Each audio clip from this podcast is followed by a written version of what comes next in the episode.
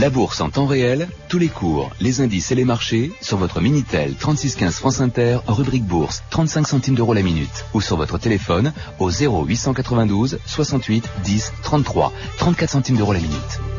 Et on termine avec l'arrivée de la première course à Maison Lafitte, combinaison gagnante du Quintet Plus. Premier le 6, deuxième le 14, troisième le 10, quatrième le 8 et cinquième le 11. Il est 14h et 3 minutes sur France Inter. Tout de suite, Patrice Gélinet, 2000 ans d'histoire. Bonjour, aujourd'hui dans 2000 ans d'histoire, la suite de nos émissions spéciales sur les dix nouveaux membres de l'Union européenne.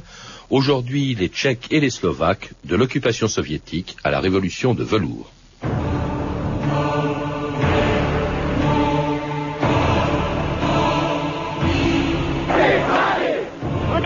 C'est le message que la foule adresse aux dirigeants du parti en faisant teinter des trousseaux de clés comme autant de clochettes qui annoncent la fin d'un pouvoir.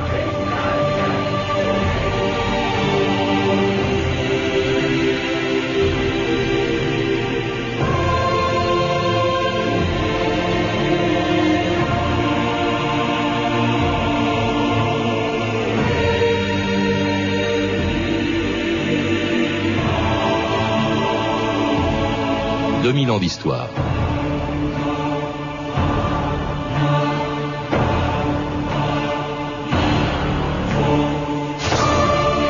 Si je suis obligé de choisir entre l'Est et l'Ouest, disait Yann Massarik en 1948, je choisirai l'Est, mais cela me tuera. Quelques semaines plus tard, le ministre des Affaires étrangères tchécoslovaque mourait dans des conditions mystérieuses et son pays entrait dans un des pires moments de son histoire. Après avoir été dépecé et occupé par l'Allemagne nazie, la Tchécoslovaquie devenait un satellite de l'Union soviétique. Mais à l'époque, personne ne pouvait imaginer qu'elle allait le rester pendant plus de 40 ans. Personne, sinon peut-être celui qui fut le premier à annoncer le début de la guerre froide et à dénoncer cette chape de plomb qui allait s'abattre sur tous les peuples d'Europe de l'Est au lendemain de la Deuxième Guerre mondiale. Winston Churchill aux États-Unis, le 5 mars 1946. From Stettin in the Baltic to Trieste in the Adriatic, de Stettin sur la Baltique à Trieste sur l'Adriatique, un rideau de fer est tombé sur le continent. Derrière cette ligne, toutes les capitales des anciens États de l'Europe centrale et orientale, Varsovie, Berlin, Prague, Vienne, Budapest, Belgrade, Bucarest et Sofia. Ces villes célèbres et les populations alentours sont dans ce que je dois appeler la sphère d'influence soviétique. I must call the Soviet sphere. Jacques Rupnik, bonjour. Bonjour. C'était Winston Churchill qui, en 46, était donc le premier à, employer le mot de rideau de fer et à dénoncer la mainmise de l'Union soviétique sur l'ensemble des pays euh, d'Europe de l'Est et parmi eux la Tchécoslovaquie, dont, le destin, comme ça, comme satellite de l'URSS, nous a peut-être d'autant plus ému en Occident qu'il faut rappeler que avant la Deuxième Guerre mondiale, c'était la seule démocratie pratiquement d'Europe centrale, la Tchécoslovaquie. Oui, c'est vrai que les démocraties d'Europe centrale euh, instaurées en 1918, au lendemain de la Première Guerre mondiale, euh, ont succombé les unes après les autres dans les années 20 et au début des années 30 à des régimes autoritaires ou semi-autoritaires. Et la Tchécoslovaquie faisait symbole de pilier, de bastion de la démocratie liée à l'Occident. Et c'est pour ça que le traumatisme de, Munich et la disparition de la démocratie tchécoslovaque au lendemain de la Deuxième Guerre mondiale ont frappé euh, l'imagination occidentale. C'était véritablement la guerre froide euh, à ce moment-là. Elle est, je crois, dans tous les esprits au moment du coup de Prague en février 48. Alors, c'est un coup euh, dont les soviétiques sont à l'origine, Jacques Rupnik, il faut le rappeler. Et alors c'est d'autant plus surprenant aussi que lorsqu'en 1945, l'armée rouge euh, arrive à Prague, euh, après cinq ans d'occupation allemande, elle est accueillie en libératrice. Tout à fait. Les, Tchèques on venait de subir l'occupation allemande, ils sont libérés par les troupes de l'armée rouge, ils ont le souvenir du lâchage des démocraties occidentales, la France et la Grande-Bretagne à Munich, et donc euh, ils sont très reconnaissants aux libérateurs, euh, euh, aux libérateurs russes. Ils sont d'autant plus reconnaissants que le libérateur ne cherche pas à imposer tout de suite un régime communiste.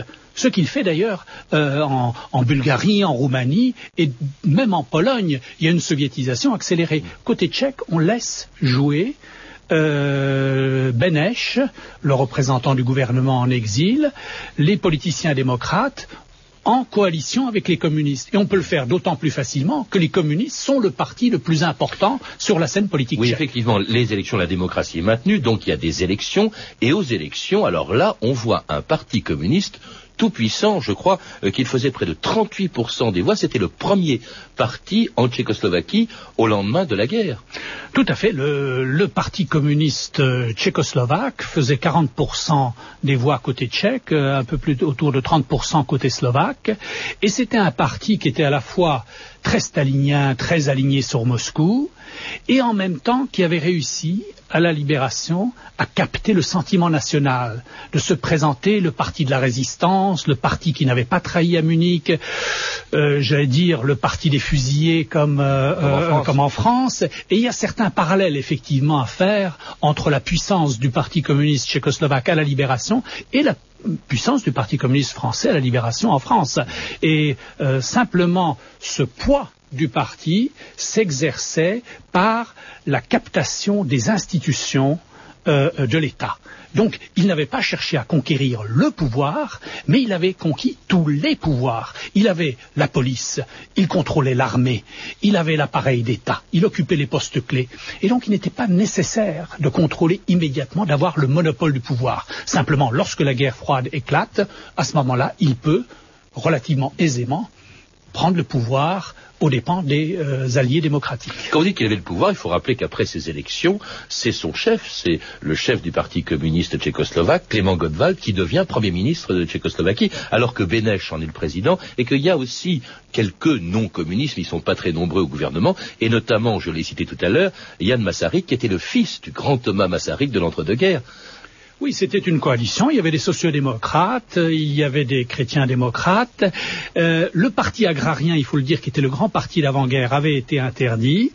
Et euh, tout le monde voulait construire le socialisme. Il faut dire qu'à la libération, tout le monde semblait converti à l'idée que le socialisme était une bonne chose. Simplement, euh, certains voulaient y aller plus vite que d'autres. Et puis, ils n'avaient pas tous la même idée de ce qu'était le socialisme. Donc, les communistes agissaient sur deux registres. Les nationalisations et euh, l'idéal socialiste, la rupture avec le passé, et capter le sentiment national qui se traduisait par l'expulsion des Allemands des Sudètes. Ah oui, 3 millions d'Allemands des Sudètes ont été expulsés euh, à la libération et leurs biens confisqués. Et je crois que les communistes qui ont été les plus véhéments, les plus zélés dans cette campagne d'expulsion euh, ont, euh, là, je pense, essayé de jouer sur ce double registre, à la fois de rupture sociale et de captation du sentiment national. Il faut rappeler, Jacques Rupnik, pour ce qui concerne ces Allemands des Sudètes, qu'ils étaient effectivement très nombreux, et la Tchécoslovaquie ayant à peu près, en tout cas à l'ouest, retrouvé ses frontières d'avant 1938, elle se retrouvait avec ces Allemands et ne voulant pas avoir les problèmes qui ont entraîné l'affaire de Munich et, les revendications allemandes, donc ces, Allemands des Sudètes ont été expulsés. C'est énorme, euh, un énorme départ hein, pour, la Tchécoslovaquie. Alors, euh, dans un pays qui, brusquement, en février 1948, connaît ce qu'on appelait le coup de Prague, c'est-à-dire l'établissement d'un régime de fer. Hein. Jusqu'en 48, au fond, c'est un peu la démocratie. Et puis, il y a le coup de Prague, c'est-à-dire le départ des ministres non communistes. Pour quelles raisons, euh, brusquement, ce durcissement euh, du régime tchécoslovaque, ah, Disons que la guerre froide commence. Euh, le plan Marshall, les Tchèques avaient été amenés à refuser l'offre Marshall qu'ils avaient acceptée dans un premier temps. Rappelez, rappelez que cette aide américaine a été proposée à tous les pays européens. Les pays européens, y compris ceux d'Europe de l'Est. La Tchécoslovaquie l'avait acceptée.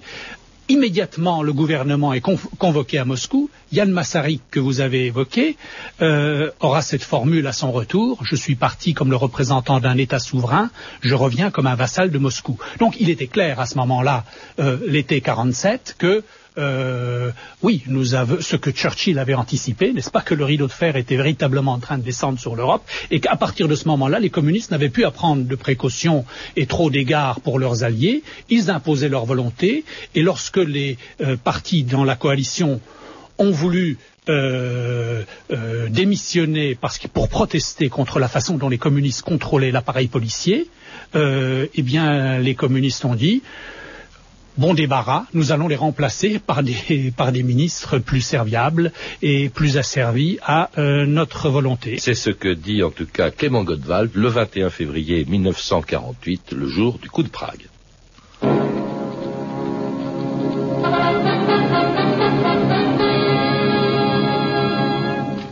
Tribune de Paris. À dix ans d'intervalle, le monde entier a les yeux tournés vers la Tchécoslovaquie. Une crise politique grave vient de secouer ce pays.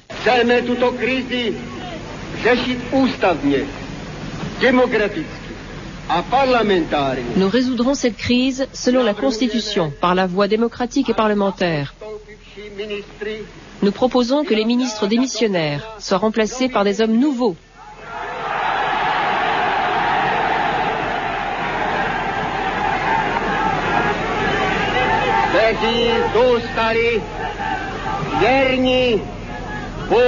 Restez fidèles à l'esprit initial du Front National, né de la lutte commune contre les occupants étrangers et du succès de la Révolution nationale.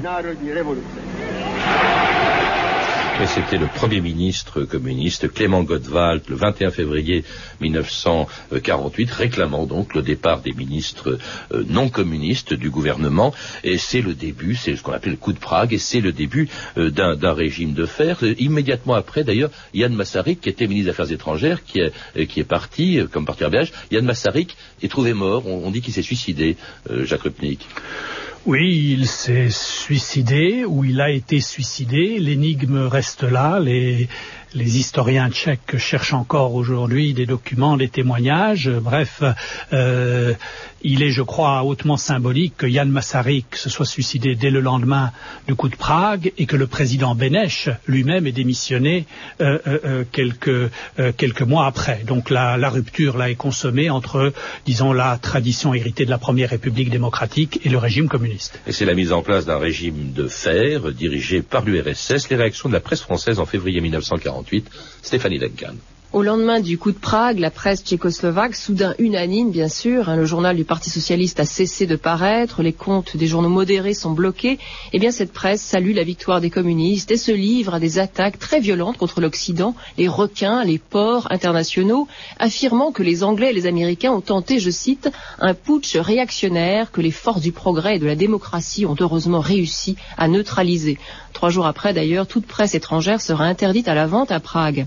En France, bien sûr, c'est la consternation, mise à part la presse communiste. La Tchécoslovaquie est maintenant une démocratie populaire en voie vers le socialisme, se réjouit Pierre Courtade, l'envoyé spécial de l'humanité à Prague. Dans les rues de Prague, dit-il, la foule en liesse offre un spectacle inoubliable. Faisant étrangement écho à la presse tchèque, le journaliste communiste ajoute Les agents américains qui préparaient un complot ont été démasqués. Même enthousiasme dans l'autre quotidien communiste ce soir. Les forces de démocratie ont triomphé hier à Prague et ce journal ajoute également naturellement la presse qui prend ses consignes à la Maison Blanche ne trouve pas la chose à son goût. Hein, c'est vrai, la presse à Paris, tout simplement non communiste, ne trouve pas la chose à son goût. Le rideau de fer s'abat sur la Tchécoslovaquie, titre l'époque et le Figaro, la Tchécoslovaquie est désormais aux mains des communistes. Le Figaro où Roger Massip s'inquiète au peuple tchèque, si courageux et si fier, la capitulation du président Bénès ouvre des destinées incertaines, douloureuses et humiliantes. Dans le populaire, le socialiste Léon Blum, qui a déjà vécu Munich, est lui aussi très affecté par le drame de Prague. Les hommes qui, dit-il, ont comme moi toujours considéré la démocratie tchèque comme une sœur de sang, ces hommes-là aujourd'hui se sentent atteints comme par un deuil personnel. Pour le journal démocrate euh, chrétien L'Aube, la chute de la République tchèque reste l'épreuve la plus pénible depuis Munich en 1938. François Roussel, dans La Croix, espère que ces événements pourront au moins dessiller les yeux de ceux qui doutaient encore du désir des soviets de conquérir le monde. Georges Pachenier, le correspondant du Monde sur place, décrit l'atmosphère de coup d'État qui règne à Prague. Il n'y a pas eu une faille dans la magistrale opération montée par le Parti communiste, dit-il. Et aujourd'hui, c'est fini, le rideau de fer est tombé. Demain, nous aurons un bloc oriental sans fissure, dans lequel la Tchécoslovaquie, enfin mise au pas, jouera un rôle économique et politique des plus importants, celui de vaste usine du monde slave et d'avant-garde, entre guillemets, de la future fédération des républiques populaires. Et c'est effectivement ce qui va se produire, Jacques Rupnik, hein, 40 ans en Tchécoslovaquie d'un régime euh, dictatorial et d'une terreur d'ailleurs qui va même frapper euh, le parti communiste lui-même. En 1952, par exemple, il y a un procès absolument incroyable euh, qui vise, et qui va d'ailleurs aboutir à la condamnation à mort d'un dirigeant communiste. C'est le procès Slansky qui a été rendu célèbre par le, livre de, de London, l'aveu. Oui, le, régime de la terreur s'applique d'abord aux ennemis de classe, et puis dans un deuxième temps, la révolution dévore ses propres enfants et s'attaque à l'ennemi titiste. N'oublions pas que Staline combat Tito, et on cherche donc dans chaque parti communiste des, euh, ennemis titistes, la, la, déviation nationale. Et on s'attaque donc à la direction du parti en place, à Aslansky, et dans le, dans le fameux procès, 14 accusés, dont 11 seront exécutés. Alors ça, c'est juste avant la, mort de Staline en 1953. Gottwald, le euh, euh, premier secrétaire du Parti communiste, le premier ministre lui-même meurt à ce moment-là, et arrive un nouveau euh, dirigeant tchécoslovaque, Novotny, avec lequel commence un certain dégel. En tout cas, pas tout de suite, mais à partir des années 60, on peut dire qu'avant même le printemps de Prague, il y a un, dégel. Je crois que vous étiez très jeune à l'époque, vous viviez en, Tchécoslovaquie, Jacques Krupnik, et vous vous en souvenez, je crois. Oh, je, garde un souvenir des années 60 euh, qui était justement une sorte de dégel culturel qui a précédé le dégel politique. Justement, la politique était verrouillée par Novotny, qui était un stalinien. Euh, il est arrivé au pouvoir dès 53 à la, euh, au moment de la mort de Staline, et il essayait de, de verrouiller sur le plan politique la Tchécoslovaquie, et c'est pour ça que la Tchécoslovaquie n'a pas connu de 56 comme la Hongrie ou la Pologne. Mais c'est venu avec un peu de retard, et sous une autre forme, euh, j'allais dire, la, la, la culture progressivement a contribué à la décomposition de la structure communiste et a en quelque sorte préparé le terrain au printemps de Prague. Et il y avait là euh, la littérature, euh, les Milan Kundera, il y avait Shkvoretsky, Vatsulik, il y avait le théâtre avec Václav Havel et Topol, il y avait le cinéma tchèque, la nouvelle vague avec les films de Forman, de Passer, de Khitilova. Donc une extraordinaire effervescence culturelle parce que l'idéologie s'effondrait, le régime se fissurait et euh, la culture était euh, une sorte de substitut de la politique pendant les années 60 avec son triomphe pendant le printemps de Prague. Alors le printemps de Prague, il faut le rappeler, c'est euh, après le départ de, Novotny, c'est un Slovaque qui prend la tête du, du parti communiste et c'est Alexandre Dubček et Dubček donc qui, avec son printemps de Prague, en fait, ne fait que proposer ce qu'on a appelé un socialisme à visage humain. Autrement dit, il ne s'agit pas pas pour lui de renverser le système, mais il s'agit de le réformer, ce qui ne s'est jamais fait encore euh, dans le monde communiste. Absolument. Je pense que c'est la tentative la plus audacieuse, la plus poussée euh, de réforme du système socialiste, tant sur le plan économique, il y avait une réforme économique qu'avait mise en œuvre Otachik, euh, qui cherchait une troisième voie entre le capitalisme et le socialisme, et Dubček voulait garder euh, le rôle dirigeant du Parti communiste, mais il avait quand même pris une décision qui était importante, qui était l'abolition de la censure. Et une fois que dans un régime communiste, on abolit la censure, eh bien, entendu, la question du pluralisme est posée. Et je crois que les tanks russes qui sont arrivés en août 68 sont venus parce qu'ils avaient bien compris qu'il euh, euh, y avait là une menace pour le système communiste lui-même. Et c'était le 21 août 1968. Tout de suite un flash de dernière minute. Les chars soviétiques sont à Prague. Les troupes soviétiques, bulgares, polonaises, hongroises et est-allemandes ont envahi la Tchécoslovaquie cette nuit. On espère que le monde dehors euh, nous aide. Parler, parler à tout le monde. C'est ce qui arrive à Prague à ce moment, à Tchécoslovaquie à ce moment. Peut-être que la voix de tout le monde nous. Ici Prague. Attention, nous venons de recevoir une déclaration du gouvernement tchécoslovaque. Je cite.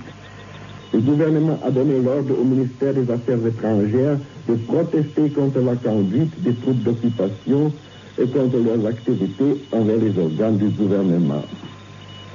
C'était une proclamation officielle du gouvernement tchécoslovaque. Vous êtes à l'écoute de Radio Prague en langues étrangères. Nous continuerons nos émissions aussi longtemps que les circonstances le permettront. Et les circonstances ne le permettront pas. Euh, la radio de Prague va changer de main. Dubček va être remplacé par Gustav Ouchak. Et c'est le début de ce qu'on a appelé la normalisation. Euh, Jacques euh, et, le début encore d'une vingtaine d'années pendant lesquelles eh bien, les Tchèques vont subir encore un régime qui reste extrêmement dur. Oui, c'est une purge sans précédent de toutes les institutions euh, de l'État, de l'administration, des universités, euh, des journaux, les deux tiers des journalistes renvoyés. Euh, je, je crois qu'il faut imaginer un demi-million de personnes exclues du Parti communiste. Je crois que dans l'histoire du communisme, il n'y a pas de purge équivalente, à l'exception peut-être de la révolution culturelle chinoise. Euh, euh, donc euh, c'était véritablement une rupture parce qu'il fallait extirper le mal du parti lui-même. Et donc il fallait chasser les, les, les communistes euh, euh, des dizaines de milliers de, de, de gens qui partent en exil. milliers, Alors il y a eu Miloš 200 Forman. 000, 200 000 personnes qui sont parties en exil et je crois que c'était pour un petit pays qui a connu trois fois l'exil. La génération de 38 qui est partie après Munich, celle qui est partie après 48, celle qui est partie après 68. C'est pour un petit pays qui à chaque fois perd un quart de million euh, de sa population et surtout des élites éduquées, évidemment, ça laisse un traumatisme profond. Et pourtant, c'est de ces élites, euh, Jacques Rupnik, que va venir, au fond, euh, à, à nouveau, la contestation, euh, notamment Václav Havel, et, et ce fameux manifeste 77 euh, qui intervient après les accords d'Helsinki qui prévoyaient, au fond, le retour des droits de l'homme dans les pays de l'Est. C'est c'est de là qu'est venu, au fond, le retour de la contestation dans les années 70. Oui, je crois qu'il y avait deux lectures possibles des accords d'Helsinki. Certains voyaient là la confirmation du partage de l'Europe, du statu quo. Mais il y avait la fameuse troisième corbeille qui permettait la libre, qui se référait à la libre circulation des hommes et des idées qui garantissait les droits de l'homme. Et les dissidents se sont emparés de cette dimension-là en demandant au régime non pas de renouer avec le socialisme à visage humain, non, ça les intéressait plus. Ce qui les intéressait, c'est que le régime commence à appliquer les droits de l'homme qu'il prétendait respecter sur le plan international. Et puis alors, euh, il y aura surtout encore plus tard euh, la perestroïka de Gorbatchev à partir de 1985 et enfin la, chute du mur de Berlin évidemment en 89. La Tchécoslovaquie est alors le dernier ou un des derniers pays satellites à s'affranchir de la tutelle soviétique et du Parti communiste. C'est ce qu'on a appelé la révolution de velours qui devait porter Václav Havel à la tête de la Tchécoslovaquie le 29 décembre 1989.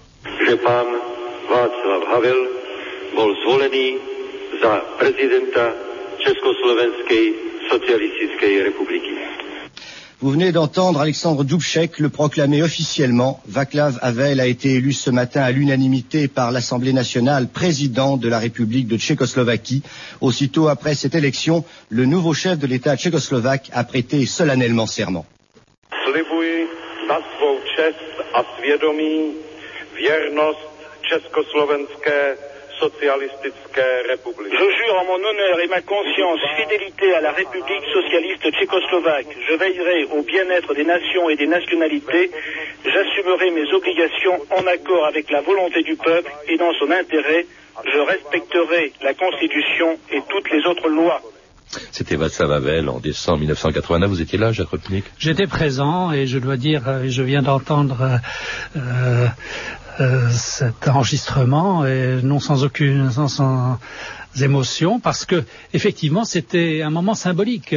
Dubček, qui peut-être aurait souhaité lui-même devenir président, L'homme de passait- 68. l'homme de 68 passait le relais à l'homme de 89, celui qui avait incarné la résistance et le combat pour les droits de l'homme, et Massarik, lui, et, et Václav Havel lui-même renouant non seulement avec 68, mais renouant avec la Première République et Massarik. L'idée du philosophe roi, euh, l'intellectuel propulsé sur le devant de la scène politique, c'est ce qu'avait connu Massarik en 1918 et c'est ce qu'a retrouvé Havel en 1989, l'idée que euh, la politique euh, se fonde sur des valeurs qui la dépassent, des valeurs éthiques, des valeurs spirituelles et je crois que c'est ce message-là qu'il a insufflé à la démocratie tchèque après, 90, euh, après 89.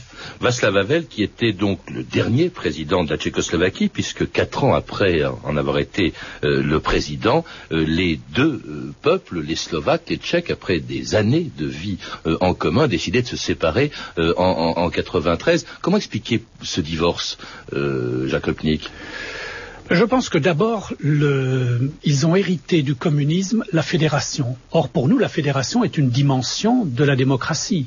Pour eux, la fédération, c'était un héritage du totalitarisme. Donc, ils ne concevaient pas que la fédération puisse accommoder les aspirations des Tchèques et des Slovaques. Et les Tchèques, en gros, souhaitaient une réforme du système par en haut, un, engagement tchécoslovaque au sommet et une dévolution des pouvoirs vers la République tchèque et la Slovaquie, les Slovaques voulaient deux identités distinctes, la République tchèque et la République slovaque, qui allaient faire un contrat constitutionnel tchécoslovaque. Ils n'ont pas pu trouver de compromis constitutionnel parce que les élites politiques, Klaus du côté tchèque, Mečiar du côté slovaque, l'un tourné vers la droite libérale, l'autre vers le nationalisme populiste, ont choisi de faire de cette question un enjeu électoral et un enjeu politique euh, pour renforcer leur propre position. Ils ont mené leur pays au divorce.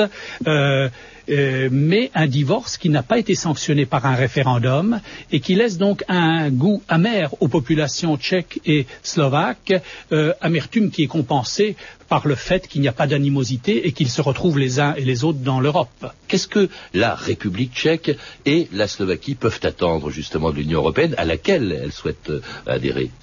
Ben, je pense que chacun attend euh, euh, d'une part une reconnaissance, l'ancrage européen, la rupture avec le passé, une revanche sur l'histoire, si vous voulez.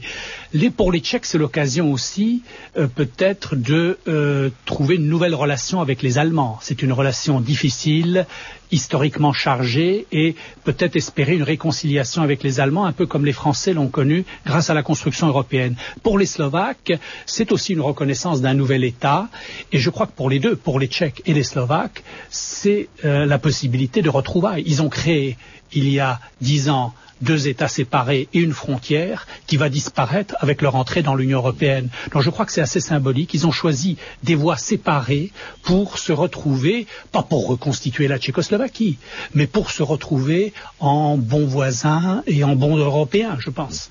Merci Jacques Rupnik. Euh, je rappelle que vous êtes l'auteur avec Christian Lequen de L'Europe des 25, un livre publié par Autrement et le série, le Centre d'études et de recherche internationale. Vous pouvez retrouver ces renseignements en contactant le service des relations avec les auditeurs au 0892 68 10 33 34 centimes d'euros la minute ou consulter le site de notre émission sur franceinter.com. C'était 2000 ans d'histoire. À la technique Olivier Daligo, documentation et archivina Virginie bloch et Claire Tesser, revue de texte Stéphanie Duncan, une réalisation de Gilles Davidas. Une émission de Patrice Gélinet. Demain et après-demain, la suite de nos émissions.